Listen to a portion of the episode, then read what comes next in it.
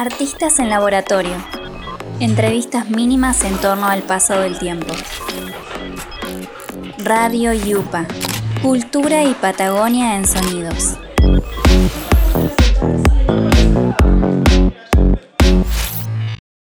Nuevamente vamos a cruzar fronteras y nos vamos a la Ciudad de México para conocer el laboratorio creativo de producción y de pensamientos que lleva adelante una diseñadora industrial, escenógrafa, iluminadora, vestuarista, una maravillosa creativa de este campo que estamos descubriendo. Así que le damos la bienvenida a Natalia Sedano. Hola, ¿cómo estás Nati? Hola, hola, ¿cómo estás Marina? Muy bien, contenta por poder seguir cruzando fronteras y conocer la producción que se está haciendo en, otras latitudes, pero pensando o reflexionando sobre temas que nos, nos acercan, ¿no? Y, me preguntaba eso, ¿cómo venís transitando este tiempo de pandemia eh, en tu laboratorio de creación? ¿Cómo venís percibiendo que va pasando este tiempo? Eh, pues, o sea, un poco como que al principio me preocupé por el tema de, del dinero porque se cayeron muchas producciones, estábamos en medio de una gira con Teatro UNAM de Un beso en la frente justo de, con Isabel Toledo. Y de ahí como que después eh, estuvo esta cosa como parada, como que el teatro se tardó en, en ver hacia dónde iba a ir, creo que lo seguimos explorando. Y al principio como que yo estaba muy renuente al, a las retransmisiones de obras grabadas, sobre todo porque son obras que están grabadas a una sola cámara y que normalmente son con la finalidad de, de aplicar a las convocatorias, no tanto de que un espectador se siente a verla. Entonces, eh, en ese tiempo de pausa, justo platicando con otras amigas y otros amigos, es que surge Involuntarias, que es una eh, creación con otra escenógrafa y fotógrafa que estudió, es una generación de arriba de la mía en la ENAT. Estudió también escenografía y yo soy muy fan de su labor como fotógrafa y su prima escribe. Entonces empezamos como a platicar de cómo nos íbamos sintiendo y creamos Permanencia Involuntaria, que es una... Cada semana vamos entregando fotos con algunas de premisas que van de cómo nos sentimos, cómo estamos viviendo el confinamiento. Eh, nos es importante ese, ese proyecto porque es una creación como que alrededor de puras mujeres y de cómo nos vamos sintiendo como mujeres. Eh, yo, por ejemplo, vivo sola, solo vivo con mi gata. Eli también vive sola y Gaby vive con su novio. Entonces, como que había varios eh, puntos de conexión y como que platicábamos y nos íbamos sintiendo igual. Entonces necesitábamos como encontrar un canal de cómo salir, cómo sacar esto que estábamos sintiendo.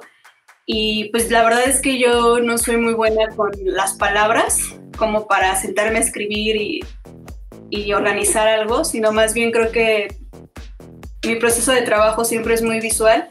Siempre trabajo a partir de collage o de composiciones justo como para tener un punto de partida y que las palabras fluyan, como que yo empiezo por la imagen y luego vienen las palabras. Y así es como surge permanencia involuntaria. Justo este, Eli, eh, como es fotógrafa, empezamos estas composiciones y las dos pensábamos lo mismo en relación a la palabra y fue que decidimos eh, invitar a Gaby, que es escritora, y como que ella va escribiendo un texto a lo largo de la semana de cómo nos fuimos sintiendo, hablamos cada domingo de cómo nos sentimos, cómo lo vamos habitando y eh, casi todo es a partir del ser y es ser miedo, ser este, libertad, ser, y a partir de eso se van creando distintas fotografías.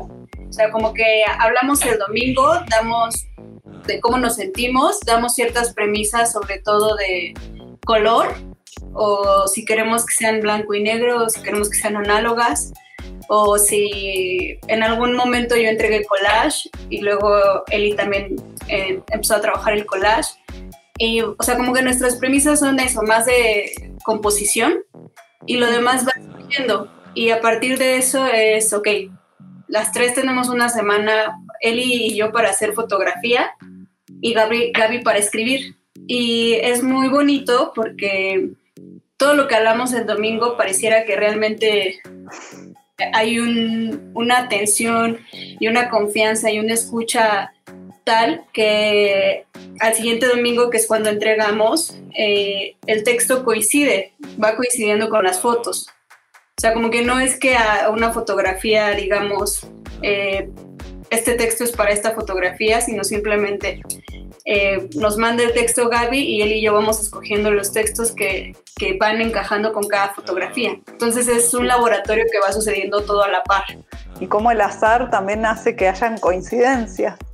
Exacto, sí. Y eh, las primeras eh, solo eran, que fue, empezamos creo que en abril, este, eran básicamente autorretratos entre Eli y yo, pero después dijimos, ¿por qué no hacer una red eh, de mujeres más amplia? Y es eso, es como ir generando este, esta red de apoyo, esta red de contención, sobre todo creo eso, de acompañamiento entre varias mujeres. Y la verdad es que la respuesta ha sido muy bonita, nos han escrito otras chicas para escribir. Entonces eso, como que se están abriendo eh, pues nuevas colaboraciones con otras chicas, con otras actrices. Es, muy interesante como el trabajo colaborativo y también cómo empiezan a, funcionar una curaduría, ¿no? Sobre, sobre los textos, sobre las imágenes. Sí, y lo que me gusta es que siento que, eh, que también a veces hay ausencia de, de, cuerpos, que también tiene que ver con cómo nos vamos sintiendo, con esta ausencia de nosotros mismos que a veces se va generando en este confinamiento, porque pues el encierro ha jugado de muchas maneras a todos. Entonces yo de lo personal siento que ha sido como una montaña rusa. Y este, este espacio para mí ha sido muy bonito porque o sea, justo como que también ha habido semanas, por eso ya empiezas, hay unas semanas en donde está desfasado, en donde francamente eh, la creatividad no, no, surge de ningún lado para, ah. para ninguna de las dos o para alguna de las dos. Y lo primero que dijimos es, esto no es para obligarnos o exigirnos, sino es un acompañamiento, un desfogue y no nos presionamos. Entonces, cuando hay algún problema de, oye, es que no voy a terminar esta semana porque me siento así, no te preocupes, ya saldrá, ya vendrá la creatividad y nos vamos teniendo mucha paciencia. También sos parte de este colectivo donde estás eh, Aurelio Palomino y Mauricio Asensio. ¿Nos querés contar en qué consiste? El justo transitorio surge hace como un mes, un poquito más de un mes, que igual platicando con otros dos amigos que son Aurelio Palomino y Mauricio Asensio, también diseñadores escénicos, eh, que, o sea, como que siempre habíamos tenido las ganas de colaborar. Yo a Mauricio Asensio es a un diseñador mexicano al que más admiro.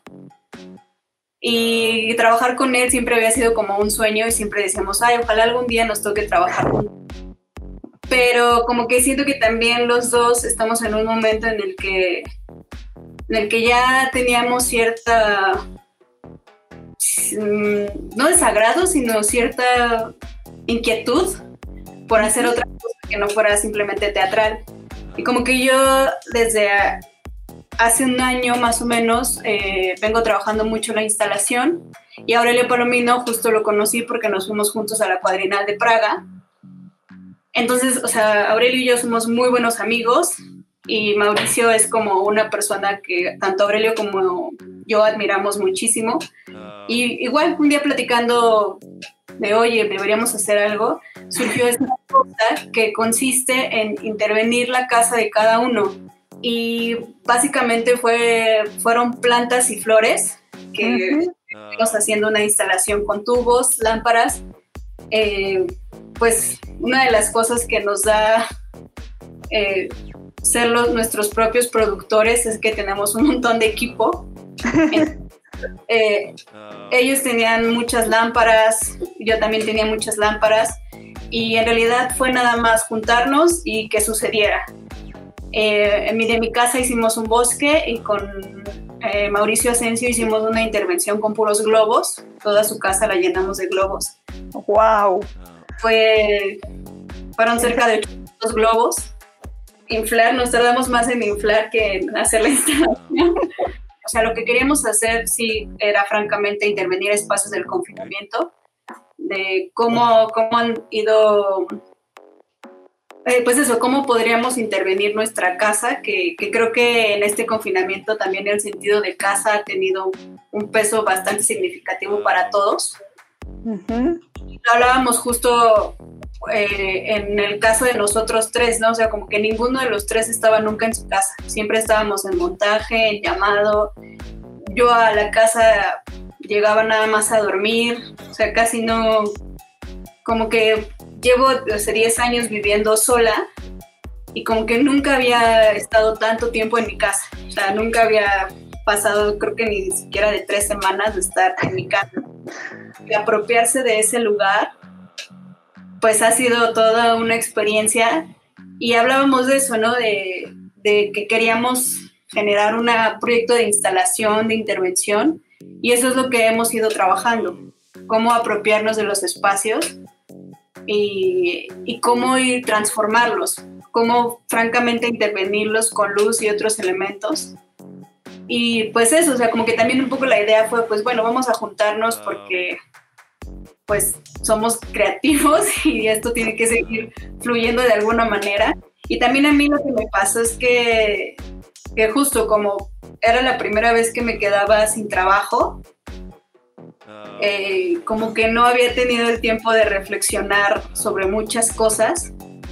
Y justo dentro de estas cosas que reflexioné fue generar los proyectos con gente con la que quería trabajar y buscarlos como a manera de, oye, tengo ganas de hacer esto, oye, te admiro, me gustaría hacer algo. Fuimos platicando y fue, sucediendo. Cosa que antes solo lo decía, ¿no? Así de, ay, ojalá algún día nos toque trabajar juntos pero como uno se va sumando a otros proyectos y en el caso de los diseñadores creo que es más común que nunca son los proyectos propios, siempre estamos diseñando para alguien más. Como que en este momento justo más bien han surgido mis proyectos, lo que me gustaría hacer con la gente que me gustaría trabajar. Y también pienso que hay otras cosas que me gustaría hacer con otras personas, pero ya tienen que ver más con una inquietud propia de una exploración que traigo justo ahorita en este momento que tiene que ver con la instalación, con la fotografía, que está ya más distanciada de, del teatro. Claro, ¿no? Porque vos tenés como todo un camino en, en el campo teatral, donde lo escenográfico lo, lo, pensás desde el diseño, ¿no? Por todo lo que, estuve observando. Y, y por otro lado, lo que tiene que ver más con el, diseño visual para, o la dirección de arte, o este, o este otro tipo de trabajo más con, lo audiovisual, ¿no? Sí. Como que la pandemia ahora te puso sí,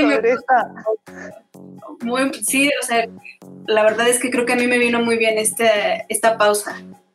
Como que siento que de otra forma no, no lo hubiera tomado yo, no lo hubiera hecho y eso hubiera hecho que yo siguiera creando para otras personas y no para los proyectos que quiero hacer.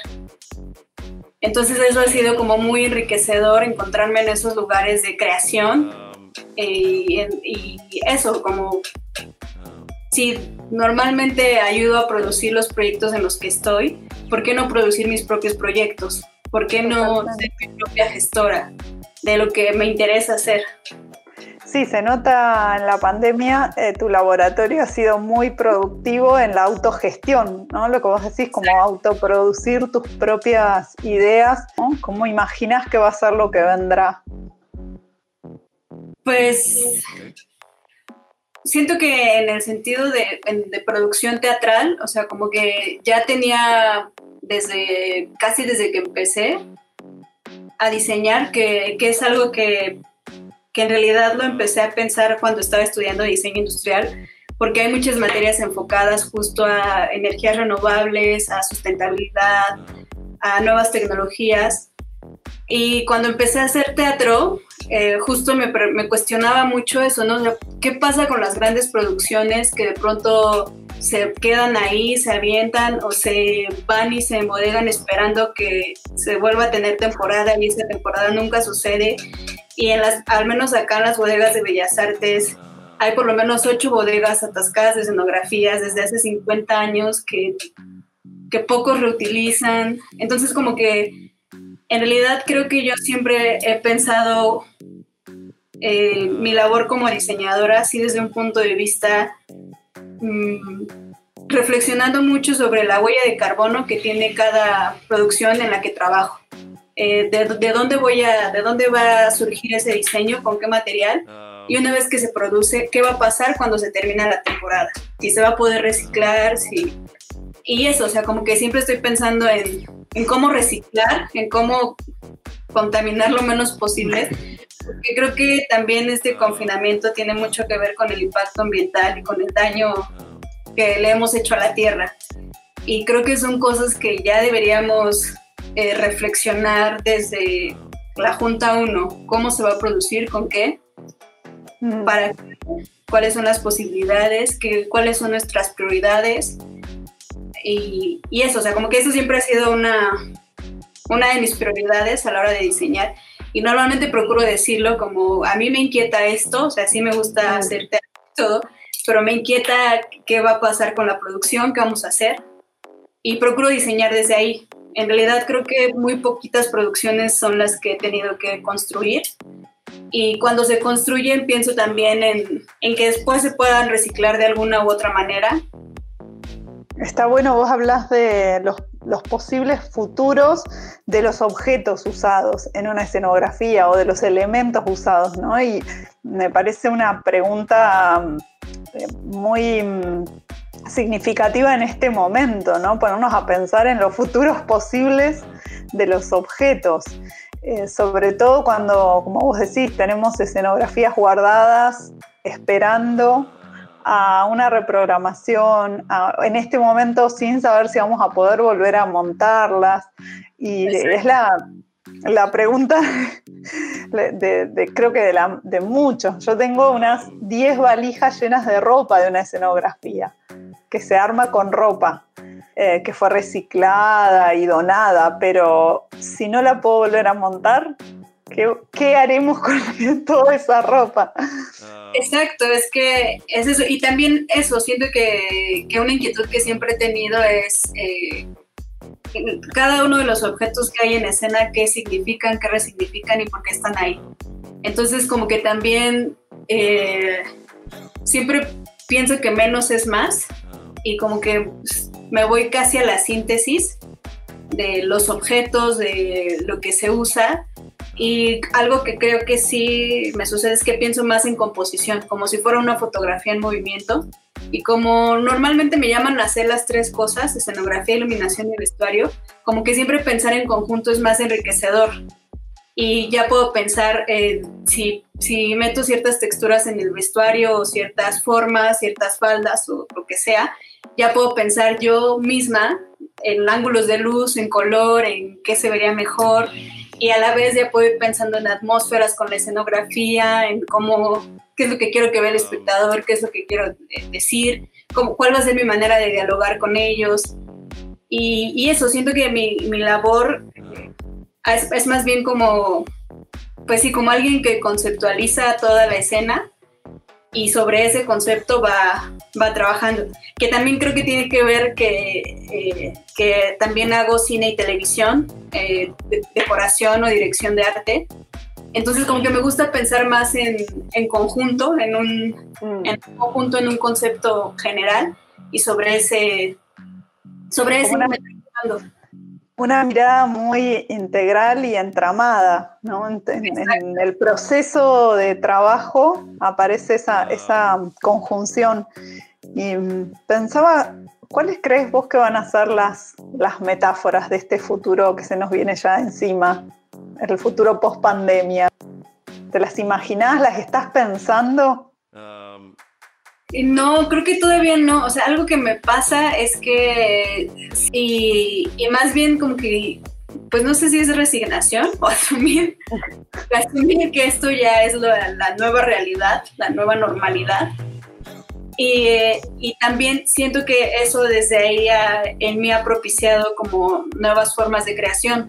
Justo ahorita tengo como una cosa en mi cabeza entre objetos, instalación, una cosa audiovisual, porque también siento que estoy un poco ya cansada, como me gusta mucho ver teatro, mucho ver eh, lo que están haciendo el resto de mis compañeros y todo, siento que cada vez soy menos tolerante a las obras por Zoom o a las obras grabadas, o sea, como que siento que, que tenemos muchos colegas cinematográficos eh, que podríamos generar otro tipo de, de, redes, otro tipo de unión, con otro lenguaje, con un, un lenguaje visual, con una narrativa audiovisual que manejan ellos y que seguro ellos están igual que nosotros. Entonces, como que siento que, que yo estoy en ese punto de generar redes. O sea, como que siento que, que, yo no estoy casada con nada y que me gusta todo el tiempo estar experimentando y explorando. Y me gustó descubrir esto, que, que en este momento, eh, mientras más alianzas vayas creando,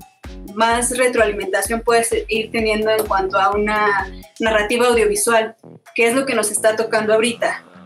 Claro. Porque que, que justo de pronto, al ver una obra por Zoom, no estás tan comprometido como en el teatro. Entonces puede ser, que yo lo, lo, acabo de hacer el viernes, estaba viendo una obra y a los 10 minutos la cerré, dije, no, o sea, ya pagué mis 80 pesos, pero no quiero ver esto. No, o sea, no tengo ganas.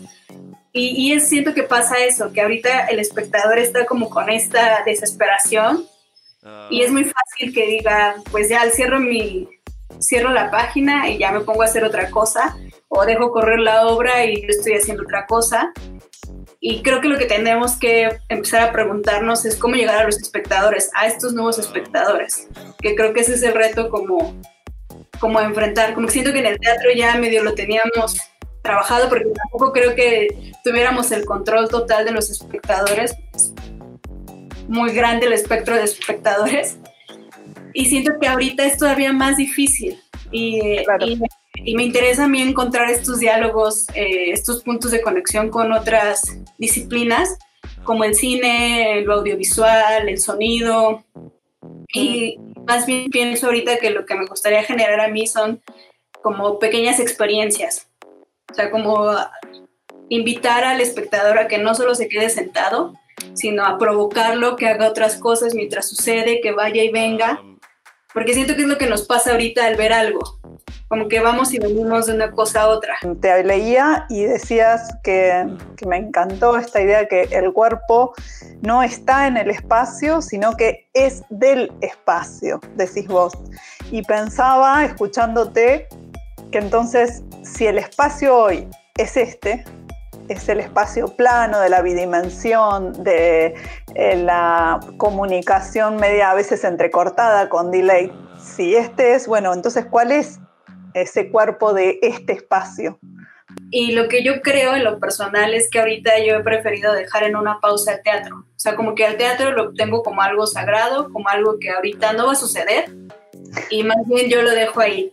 Y más bien lo que hago ahorita es encontrar mi lugar en el mundo, eh, en este espacio, en este lugar que me contiene, para seguir entablando un diálogo con el espectador, que es por lo que hago teatro, porque sí me gusta dialogar con el espectador, sí me gusta que, que vaya y vea algo, y suceda algo, establecer un lenguaje con él desde lo visual, y cuando decís eh, lo de generar una experiencia, y quienes venimos investigando en el campo de la performance, em, justamente empezamos a desarmar la idea del espectador o de la espectadora y em, elaboramos conceptos en relación a participantes, eh, yo hablo de transeúntes o em, participantes de a pie, porque en general la performance sucede en espacios públicos, entonces es alguien que va caminando, no, no puede participar alguien que va en auto. Y, me, y, todo el tiempo damos cuenta de esta idea de ser em, parte de una experiencia. la pregunta es cómo captar a ese participante en una experiencia de transmisión por streaming o por Zoom, ¿no? Sí, y es que siento que también eh, eso es a lo que ahorita nos llevaría a generar más comunidad. Justo ahora que fui a la cuadrenal de Praga el año pasado, la mayoría de los eh, países ya llevaban cosas de realidad virtual. O sea, ya era una experiencia de realidad virtual. Entonces siento que también en, esta cosa, plataforma digital, en este mundo virtual, hay un montón de posibilidades que no hemos explorado, que no hemos eh, explotado y que no nos hemos acercado a esas personas que saben hacer esas cosas y que nos pueden ayudar a generar estas experiencias. También pienso que todos estamos encerrados y lo que necesitamos es sentir que pertenecemos a algo y, sentir que pertenecemos aunque sea a este mundo virtual, aunque sea a este lugar y pienso que eso, que hay como varias plataformas, varias eh, nuevas tecnologías eh, para explorar y, y, pensar en esto. Y siento que, que, es lo que a mí me gustaría hacer en este momento, como ya dejé la pausa del teatro ahorita como lo conozco y ya cuando regrese, seguro regresaré con otras reflexiones, con otro punto de vista, porque también eso, siento que soy una persona que que, como todo el tiempo está experimentando, explorando, soy muy desapegada de mis ideas. Entonces como que voy así diciendo, ya probé que esto no funciona así, entonces creo que ahora es así. O sea, hacer como prueba y error, como prueba y error. Y como que nunca me ha, estado, me ha gustado estar casada con nada ni decir mi verdad es la absoluta, sino más bien me gusta muchísimo dialogar también y, crear desde la, colectividad. Creo que también por eso es que ahorita, en este momento de la, de la pandemia, es cuando más colaborativa me, me he vuelto. Claro. Me gusta mucho la participación eh, en colectivo y dialogar con otras voces, construir con otras voces, porque también el, el trabajo del diseñador creo que muchas veces es muy individual mm. y no siempre debería de ser así, creo. O sea, creo que más bien hay que tener muchísimo diálogo con todos, porque en realidad tanto actores como director son los que van a habitar esos espacios y no se trata solo de llegar y decir, aquí está mi diseño, nos vemos en el montaje, sino más yo soy una persona que sí está todo el tiempo de metiche y, y, se va a los procesos desde el trabajo de mesa y va acompañando los ensayos Incluso me ha tocado obras en donde estoy a tres días de estrenar y digo, esto creo que no funciona así, ya que llegó la escenografía y todo, y lo cambio. Obviamente no decir, no tenía un carro y ahora pido un tráiler, no, no, no, sino, o sea, como de acabados, de textura. Pero sí soy una persona que, que hasta el día del estreno en tercera llamada sigue haciendo cambios. Y cambios no porque sea berrinche o porque, sino porque creo que pueden funcionar de alguna manera mejor para, para la escena. Entonces, es como un, pensamiento muy en acción, ¿no? Estás pensando, mientras está sucediendo, estás produciendo un pensamiento que, que genera estas reflexiones y estas modificaciones. Em, me parece súper eh, rico el laboratorio en el que estás porque habla de esto, de lo colectivo, de lo entramado. Nosotros em, en Alameda, en Artistas en Laboratorio, que es una plataforma de, investigación, eh, venimos pensando en lo postdisciplinar, ¿no? la necesidad de salirnos de las disciplinas estancas, em, sin diálogo con otras disciplinas y con otras disciplinas que sean muy alejadas a las disciplinas artísticas, ¿no? Poder dialogar con un físico, poder dialogar eh, con una antropóloga, generar ese mm, desborde para justamente enriquecer nuestros procesos creativos, que es lo más rico de, pensarse en laboratorio. Sí, sí, sí, exacto. A mí es lo que más me gusta de trabajar en colectivo, toda la retroalimentación que hay alrededor eh, todo el diálogo, conocer a personas totalmente distintas, puntos totalmente distintos. Y, y eso, o sea, sí, sí creo que yo sí me, me considero una persona que trabaja desde lo colectivo. Mm. Qué bueno, bueno, me encantó conocerte, Natalia. Eh, ha sido un placer ver toda tu producción. Recomendamos acercarse, por ejemplo, a Todos Somos Referentes de Todos, blogspot.com, que ahí hay reflexiones tuyas en torno a, la iluminación y a lo que nos viene sucediendo. Hay dos colectivos de trabajo que tenés que están en Instagram, que eh, es permanencia involuntaria y transitorio también, bueno, tu página como Natalia Sedano, donde está toda tu producción, que la verdad que es un trabajo de compositivo visual que, da ganas de ver esas obras, porque uno ve las imágenes nada más, ve las fotos de, esas, estos este, diseños escenográficos, pero es como una palabra que me queda chica para el trabajo que se ve que haces de composición visual, de iluminación, de clima, ¿no? todo lo que venimos charlando, cómo se compone una metáfora visualmente. Eh, me parece que es un desafío eh, al cual vos estás completamente entregada a hacerlo, ¿no? Sí, un poco. Bueno, muchísimas gracias por brindarnos esta charla y esperemos seguir viendo tus producciones o vernos en algún momento o armar la red y cruzar fronteras. Eso estaría increíble. acá, acá vas a ser muy bien recibida. Pues muchísimas gracias. Muchas gracias. Me gustó mucho charlar contigo. Qué bueno, qué bueno. Muchas gracias. Adiós. Chao. Artistas en laboratorio. Entrevistas mínimas en torno al paso del tiempo. Radio Yupa. Cultura y Patagonia en Sonidos.